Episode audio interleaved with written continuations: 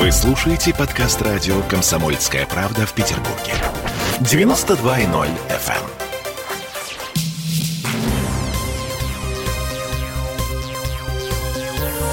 Темы дня.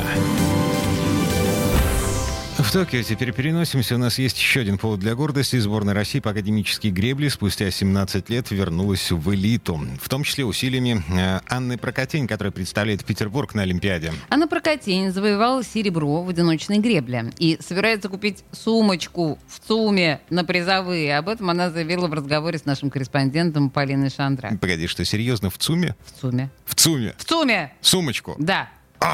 Я считаю, что это прям 21 год, это прям мой год. Все, что можно было добиться там в течение всего пройденного пути, год и все сразу. Понятно, что вас все начали поздравлять, да, когда вы взяли серебро, а самое неожиданное вот поздравление. Мы заходили в самолет, и он такой вышел, пилот, и такой говорит, это же вот, вы же гребли, вы такая молодец. Мы все так переживали.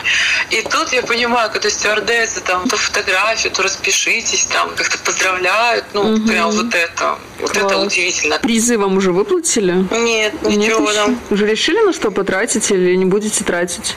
Да не знаю. Надеюсь, что будет хорошо, получу, не знаю, может. Какую сумочку куплю какую-нибудь ЦУМе. Да. Я- Ну подожди, ну конечно возникает вопрос, ну что ж это за такое вознаграждение? Хотя ты же понимаешь, что какую-нибудь сумочку Биркина за миллион можно купить. Ну так, по большому счету, в ЦУМе можно найти сумочку Биркин. Хорошо, ты разбираешься в сумочках, я не разбираюсь в сумочках, Ладно. поэтому а, я не понимаю, как можно потратить олимпийские призовые на какую-то сумочку. Ладно, так или иначе, в последний раз российские спортсмены успеха в олимпийской гребле добивались в далеком теперь уже 2004 году в Афинах, а Анна Прокатин, которая до 16 года, кстати, выступала за Белоруссию, э, ну, то есть она такой спортивный иммигрант. Так вот, в этом году она выиграла не только серебро на Олимпиаде, но еще и золото на чемпионате Европы. И остается добавить, что на счету петербургских спортсменов в итоге 5 олимпийских медалей, одно золото, два серебра и две бронзы. Но не в итоге, до закрытия Олимпиады еще 5 дней. Ну да, окей, окей, окей. Договорились. Темы дня.